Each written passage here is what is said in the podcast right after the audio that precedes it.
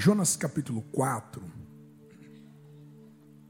a partir do versículo 1, vamos ler todo o capítulo 4, diz assim: Mas isso desagradou extremamente a Jonas, e ele ficou irado. E orou ao Senhor e disse: Ah, Senhor, não foi esta a minha palavra estando ainda na minha terra? Por isso é que me preveni fugindo para Tarsis, pois sabia que és Deus compassivo e, e misericordioso, longânimo e grande em benignidade, e que te arrependes do mal. Peço-te, pois, ó Senhor, tira-me a vida, porque melhor me é morrer do que viver. Eu leio de novo. Peço-te, pois, ó Senhor, tira a minha vida, porque melhor me é morrer do que viver. E diz o Senhor: Fazes bem que assim tires? Então Jonas saiu da cidade e sentou-se ao oriente desta cidade. E ali fez uma cabana e sentou-se debaixo dela à sombra, até ver o que aconteceria à cidade. E fez o Senhor Deus nascer uma boboreira e ela subiu por cima de Jonas para que fizesse sombra sobre a sua cabeça, a fim de o livrar do seu enfado. E Jonas se alegrou em extremo por causa da aboboreira. Mas Deus enviou um verme no dia seguinte ao subir da alva, o qual feriu a boboreira e esta se secou. E aconteceu que, aparecendo o sol, Deus mandou um vento calmoso oriental. E o sol feriu a cabeça de Jonas, e ele desmaiou. E desejou com toda a sua alma morrer, dizendo: Melhor me é morrer do que viver. Eu repito, e ele desmaiou e desejou com toda a sua alma morrer, dizendo: Melhor me é morrer do que viver. Então disse Deus a Jonas: Fazes bem que assim te ires por causa da boboreira. E ele disse: Faço bem que me revolte até a morte. E diz o Senhor: Tiveste tu compaixão da boboreira, na qual não trabalhaste e nem a fizeste crescer, e que numa noite nasceu e numa noite pereceu. E não hei de eu ter compaixão da grande cidade de Nínive, em que estão mais de 120 mil pessoas que não sabem discernir entre a mão direita e a mão esquerda, e também muitos animais. Senhor Jesus, torna cativo o nosso coração a esta palavra, no poderoso sangue de Jesus.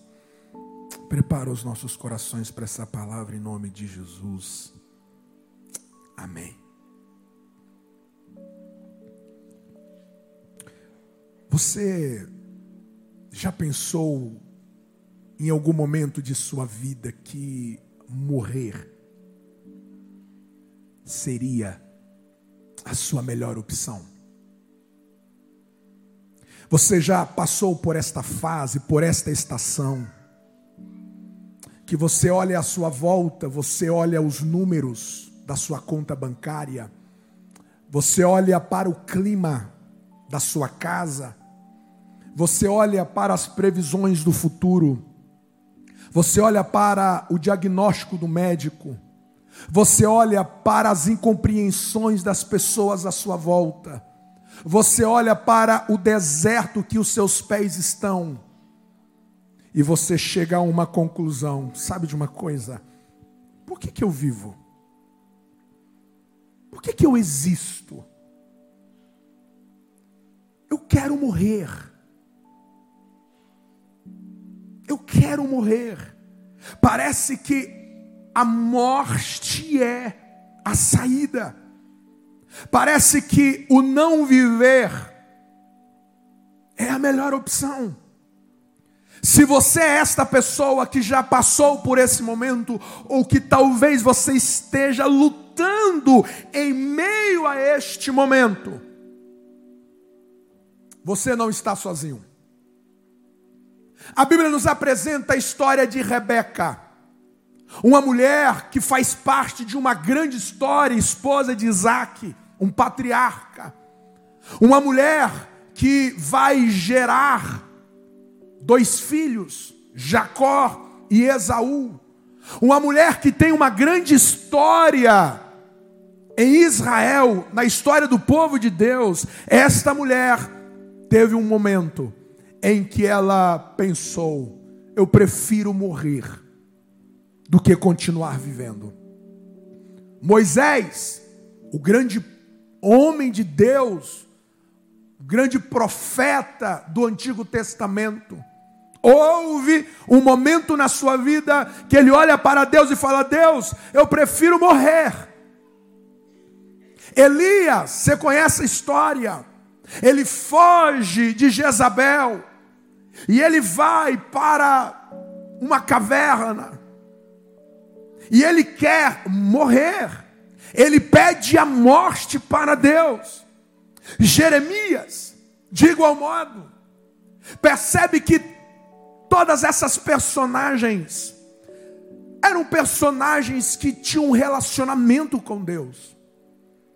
Todos esses personagens não eram pessoas ateus. Eles tinham uma caminhada com o Senhor, mas eles foram envolvidos numa crise.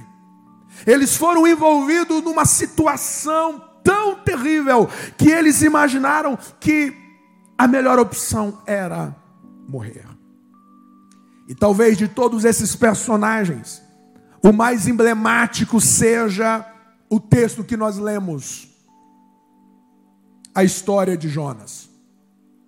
A história de Jonas, nesses quatro capítulos, nós podemos sintetizar cada capítulo com a posição a qual Jonas se apresenta em cada um deles. Por exemplo, no capítulo 1, nós encontramos Jonas de costas. Ele dá as suas costas para Deus.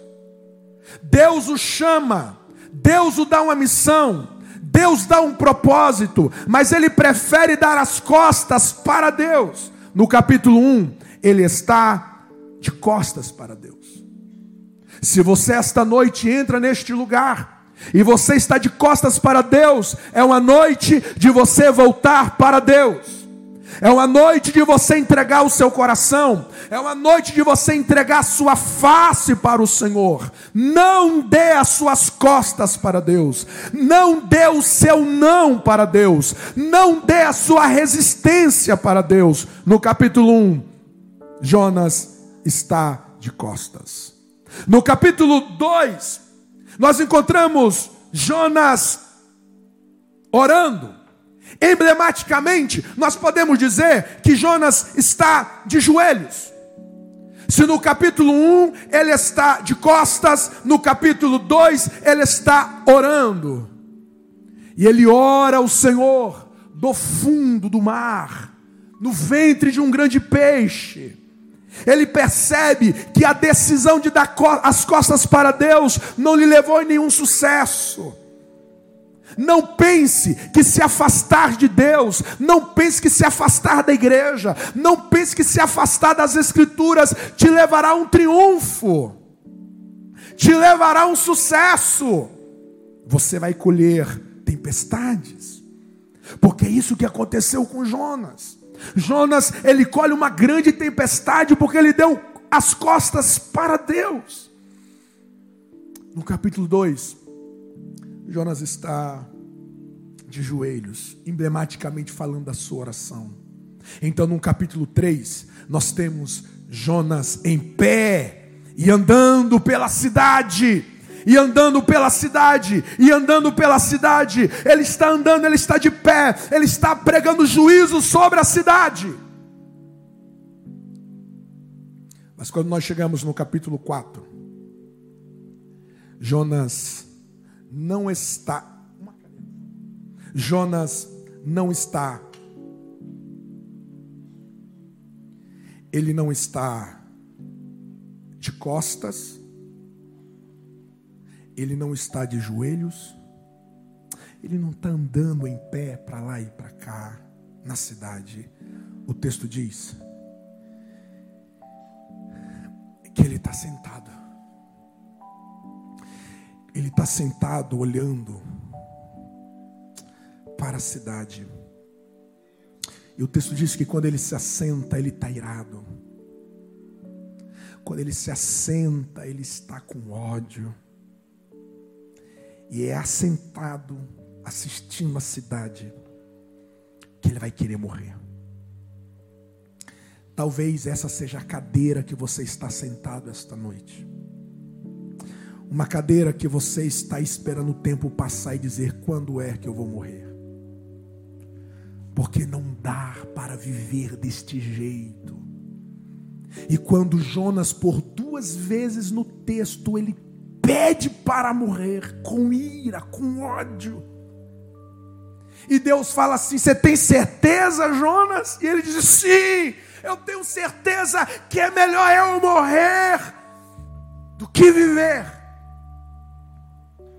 Olhando para este cenário, eu quero que você aprenda quatro coisas, muito simples. Primeiro, você pode ler junto comigo? 3, 2, 1.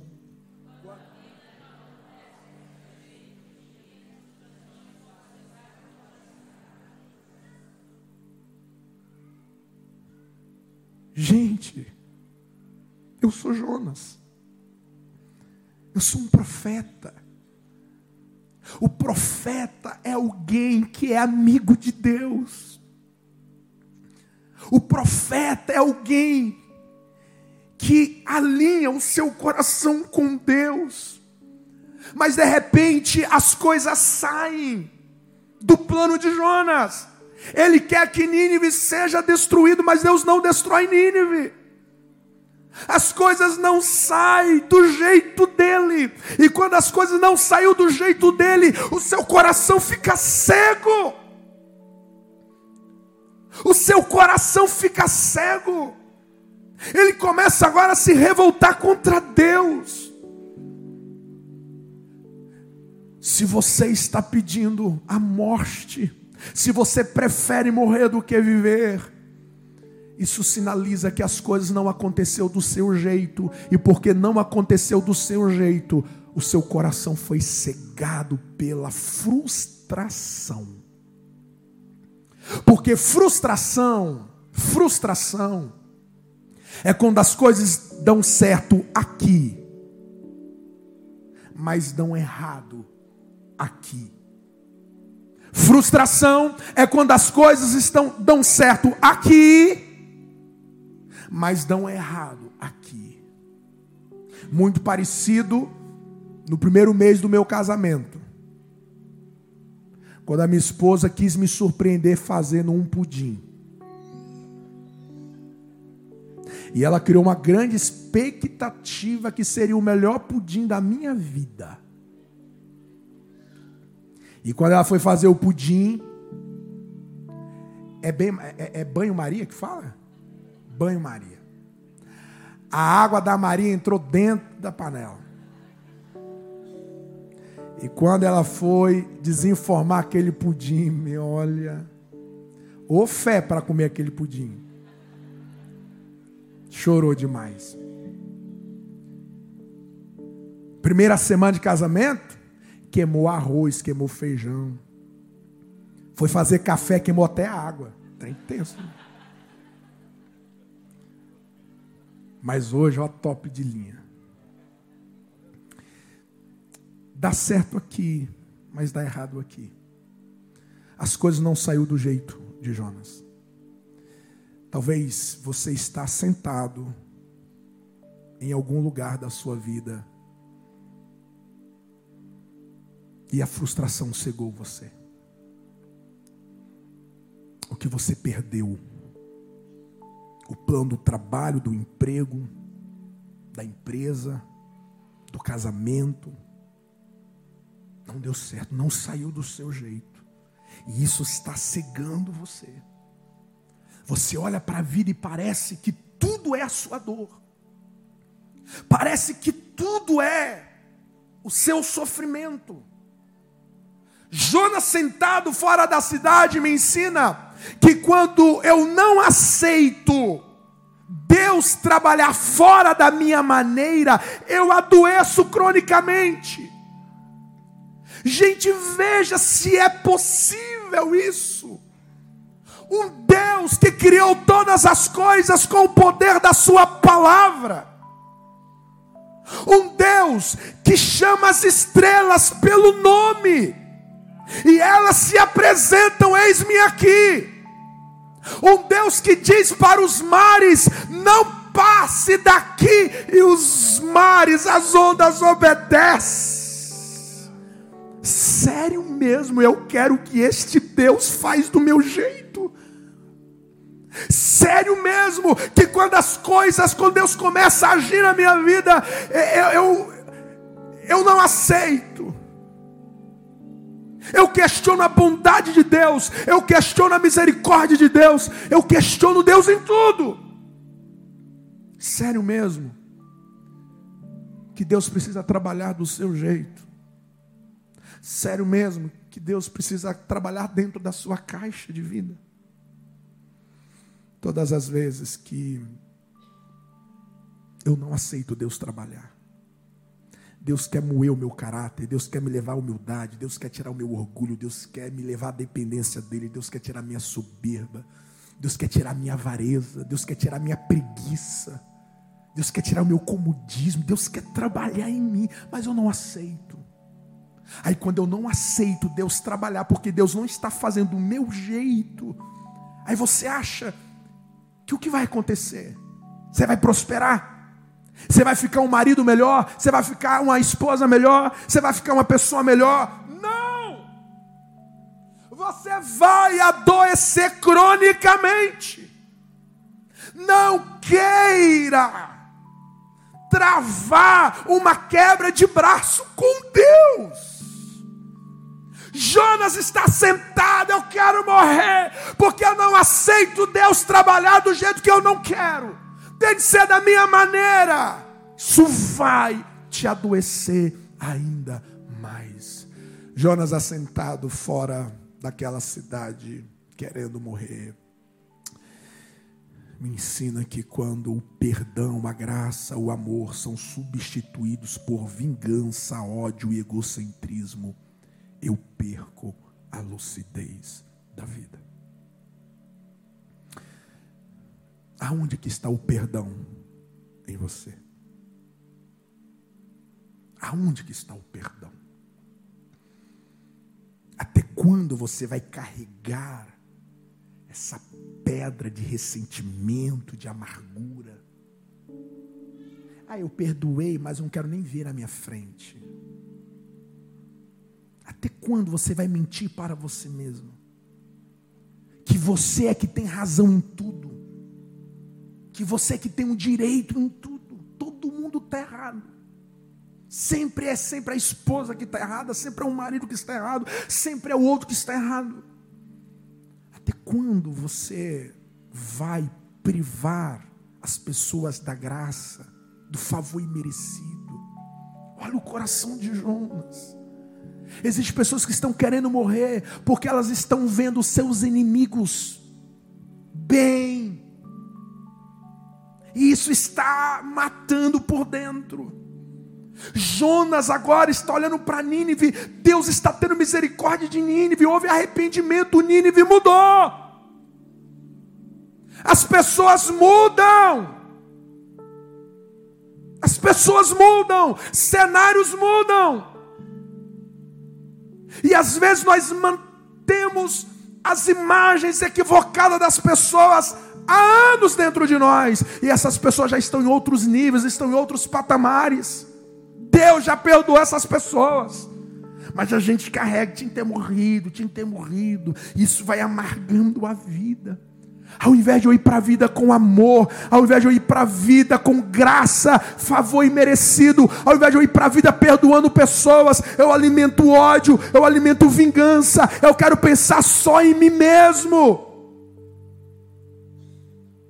Sabe o que isso vai fazer? Você vai perder a lucidez da vida. É a mesma coisa de você colocar um óculos nos seus olhos e esse óculos tem a capacidade. Imagina que você esteja diante de um manancial de águas cristalinas.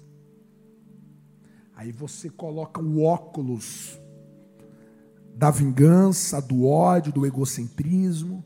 Aí quando você coloca essas lentes, quando você enxerga a sua volta, você só vê deserto, terra seca só que é irreal. Este não é o verdadeiro cenário.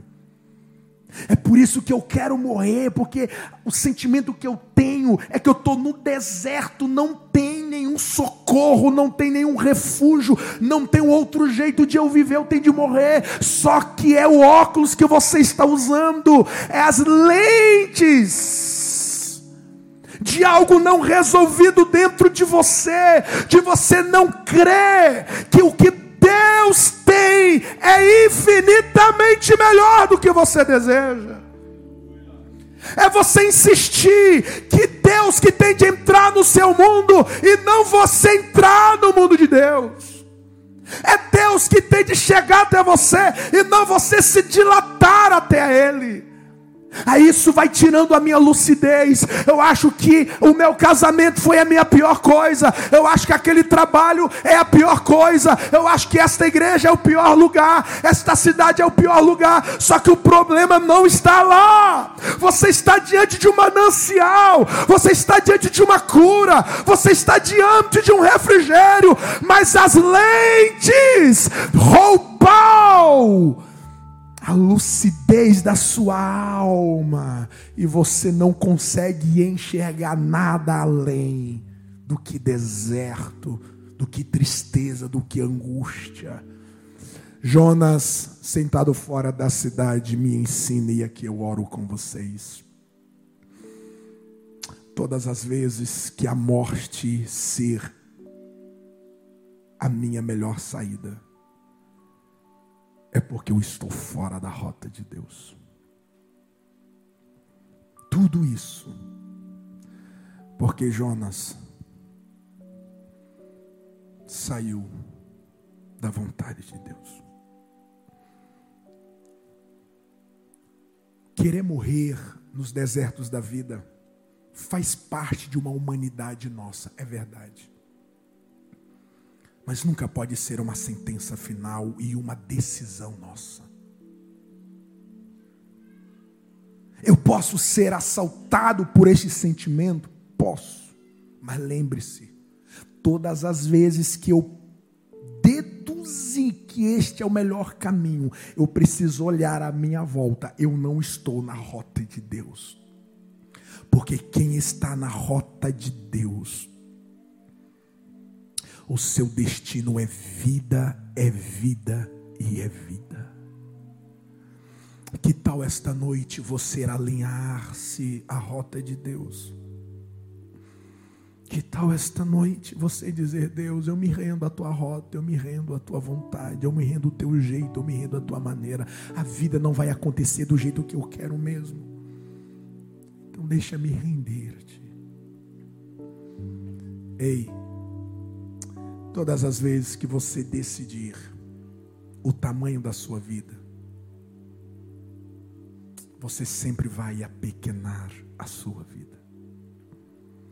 Então, não ouse alimentar continuamente isso. Se este sentimento de desistir de viver tem asfixiado você, peça ajuda. Não tenha vergonha peça ajuda. Procura alguém que possa te ajudar em oração, em companhia. Mas lembre-se, volte para a rota de Deus. Deus não atendeu nenhuma dessas pessoas. Deus não atendeu Elias quando ele pediu para morrer. E Deus não vai atender você. Porque se ele atender o seu pedido para morrer, você terá pequenado a sua vida. Você deixará de viver algo grande que ele preparou para você. Deus não leva filhos no meio da adversidade.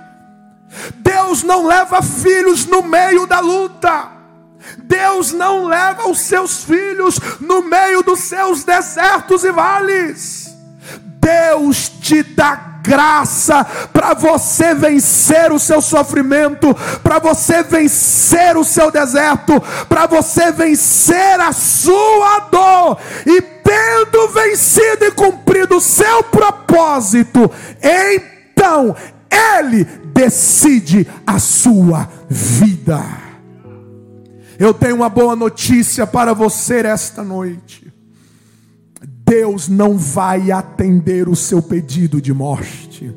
Deus te visitará com graça, Deus te visitará com a presença, Deus te visitará com forças, Deus te visitará com uma transformação na sua alma, Deus te visitará para que você volte a viver, para que você volte à rota, para que você volte à sua vontade e para que você viva o melhor que Ele tem para você.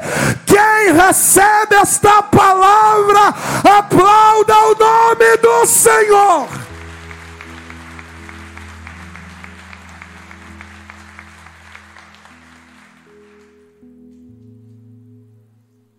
Talvez você tenha chorado demais porque algumas aboboreiras morreram no seu caminho. Deus está dizendo: Eu sou maior do que qualquer aboboreira. Ande comigo.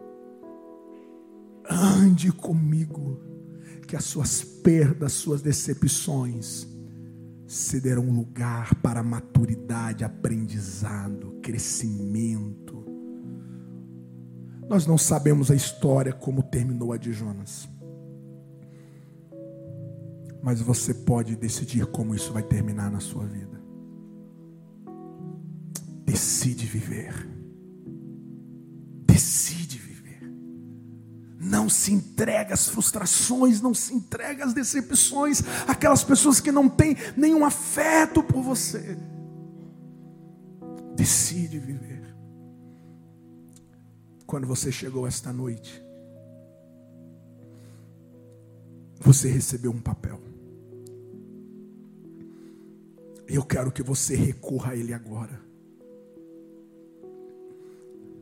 E Deus vai te dar uma razão pela qual você deve decidir a viver. E à medida que você ler esse, essa palavra, se esta é a sua decisão, eu quero que você leia